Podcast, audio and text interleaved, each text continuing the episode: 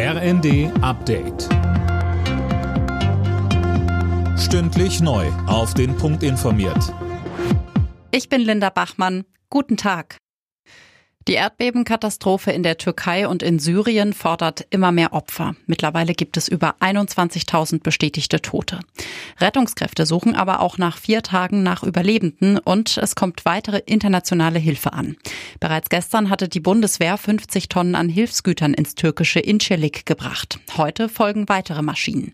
Verteidigungsminister Boris Pistorius. Es ist eine großartig vorbereitete Aktion. Unten sind bereits Logistiker in Incirlik und das ist gut, weil es jetzt darauf ankommt, dass das Material schnell dahin kommt, wo den Menschen geholfen werden kann. Denn es ist wirklich ein Bild der Verwüstung, wie wir uns das kaum vorstellen können.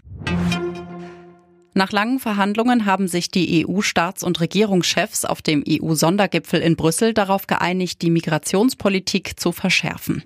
Die EU-Außengrenzen sollen besser geschützt werden, heißt es in der Abschlusserklärung.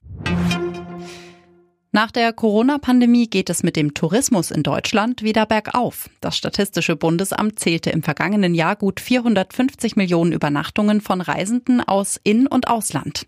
Fabian Hoffmann weiß mehr. Das ist schon deutlich mehr als beispielsweise 2021, aber immer noch weniger als im Rekordjahr 2019, also vor der Pandemie. Trotz der aktuellen hohen Preise und wirtschaftlich schwierigen Lage sind die Menschen wieder in Reiselaune und davon werden die Touristiker in diesem Jahr wohl auch wieder profitieren. Viele Menschen in Deutschland bleiben für den Urlaub übrigens auch am liebsten hier. Von Meer bis Berge gibt's ja auch alles. Ebenfalls sehr beliebt Sonnenziele wie Italien und Spanien. Ein Trikot der verstorbenen Basketballlegende Kobe Bryant ist in den USA für 5,8 Millionen Dollar versteigert worden.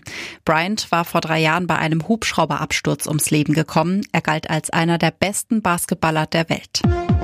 Alle Nachrichten auf rnd.de